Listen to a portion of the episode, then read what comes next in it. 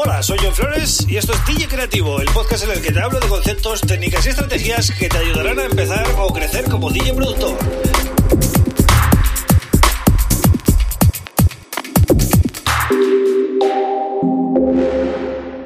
Hola, bienvenido, bienvenida a DJ Creativo. Mi nombre es John Flores y este es el episodio número 196 del podcast. A cuatro solo ya de llegar al 200 este viernes. Y hoy tengo que anunciar una cosa que ya avancé ayer en, en, el canal de YouTube, en la pestaña comunidad y también a los suscriptores del newsletter. Que es que, bueno, me hace mucha ilusión, ¿no? Llegar al 200. Es un episodio bastante redondo pero mm, lamentablemente no puedo seguir a este ritmo, ¿vale? Entonces he decidido em, pasar el podcast a eh, semanal, ¿vale? La frecuencia va a ser semanal en vez de diaria, em, de lunes a viernes va a ser eh, semanal. El día no lo tengo todavía definido, pero bueno, no os preocupéis porque al final los que estáis suscritos en los podcatchers, Spotify, etcétera, o YouTube mismamente, os va a salir, ¿no? Cuando lo publique, entonces, pero bueno, que sepáis que va a ser una vez a la semana, ¿vale? ¿Y cuándo voy a empezar con este podcast semanal? Pues voy a empezar a partir del episodio 201, ¿vale? Hasta el 200, hasta este viernes voy a hacer normal y luego ya eh, paso a semanal, ¿vale? La semana que viene ya será semanal. Esto eh, ya lo pensé cuando llegué a 100, bueno, cuando estaba a punto de llegar a 100, eh, también lo pensé, pero todavía consideraba que todavía me quedaban temas por tratar, podía crecer todavía más tenía recorrido el podcast.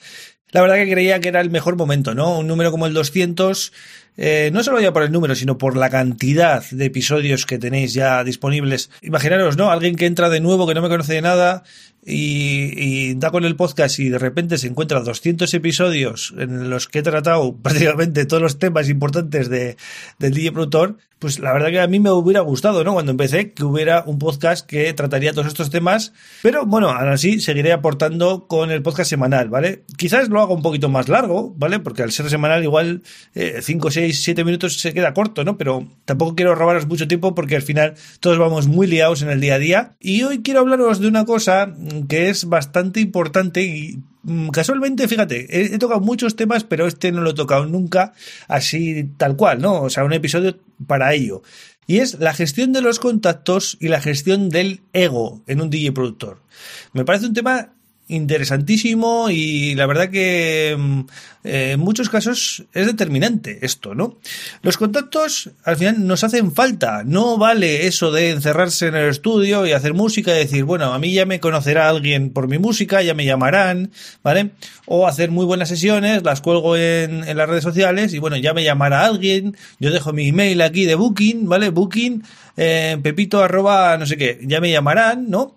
Y claro, eh, de esa manera, pues eh, las cosas no suelen salir, ¿vale? Es la, es la realidad. Entonces, los contactos son súper necesarios en este negocio y una de las cosas que yo no he hecho mucho, pues porque me costaba, ¿vale? Era salir, salir a eventos que no fueran donde yo pinchaba. Es decir, eh, salir, ir a saludar a las cabinas de, de otros DJs, en otros eventos, ¿vale? Dejarte ver, llegar allí, dar la mano, presentarte o simplemente charlar, tener buen rollo, ¿vale? Con el resto de, de DJs de tu zona, conocer, eh, tocar puertas, pero no solo con DJs, también con, pues quizás con encargados, con promotores, con dueños de discotecas.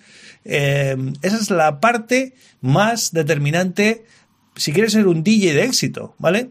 Porque llega un punto que pinchar sabemos todos y quizás también producir nuestros temas hay bastante gente que sabe producir sus temas vale eh, pero qué es lo que determina no que al final unos destaquen sobre otros. Pues quizás haber, haber, dado la mano a alguien en un momento dado o que un amigo te haya presentado a otro que a su vez me entendéis por dónde voy no es súper importante que os dejéis ver ¿Y por qué digo esto? Porque hay mucha gente que le cuesta mucho, ¿no? Son introvertidos, son ratones de estudio, ¿no? Como se suele decir. Y eh, pues toda esta parte de salir, eh, pues se le da peor, ¿no? Y también está el punto opuesto, es decir, el, el que no pisa el estudio y está todo el día tomando copas y, y es súper súper majo, súper agradable, conoce a todo el mundo, pero luego a la hora de hacer música no tiene ni idea, ¿no? Eso también lo hemos visto todos, ¿no? Pero eh, paradójicamente, ¿quién suele trabajar más, en, por lo menos en el terreno del DJ?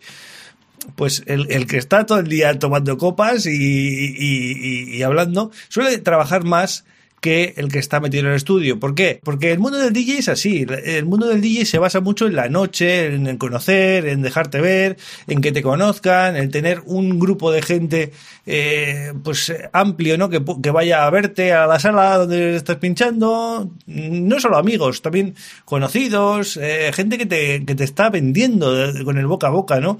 Eh, vamos a la sesión de fularito. Pues eso es muy difícil, ¿no? De conseguir. Entonces, el consejo que os doy hoy es que salgáis del estudio. Si queréis ser DJs y trabajar como DJs, salir del estudio, dejaros ver, eh, ser amables con la gente, porque posiblemente os hagan favores luego, os llamen para pinchar en sus fiestas, en sus discotecas, etc.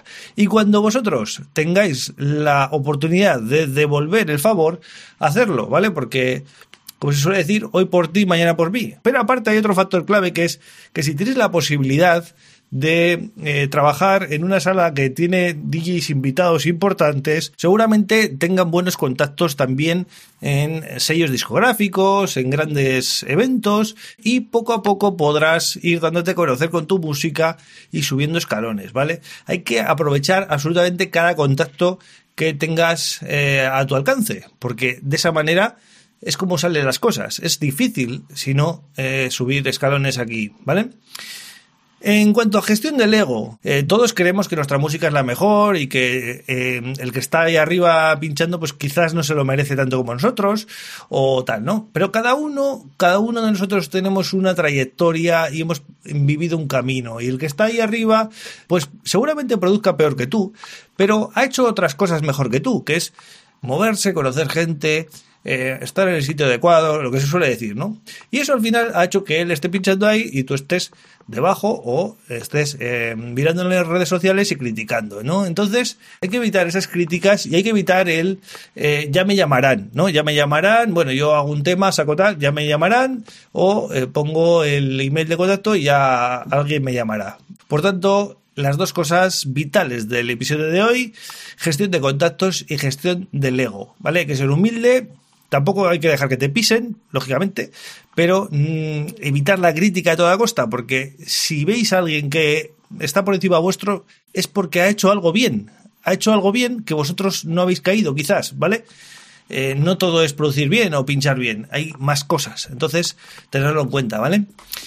Y bueno, nada más por hoy, creo que es suficiente. Eh, si lo hacéis esto vais a ganar muchos puntos, hacerme caso, así que eh, espero que, que os sirva. Y nada más, yo vuelvo mañana con otro tema súper interesante. Un abrazo.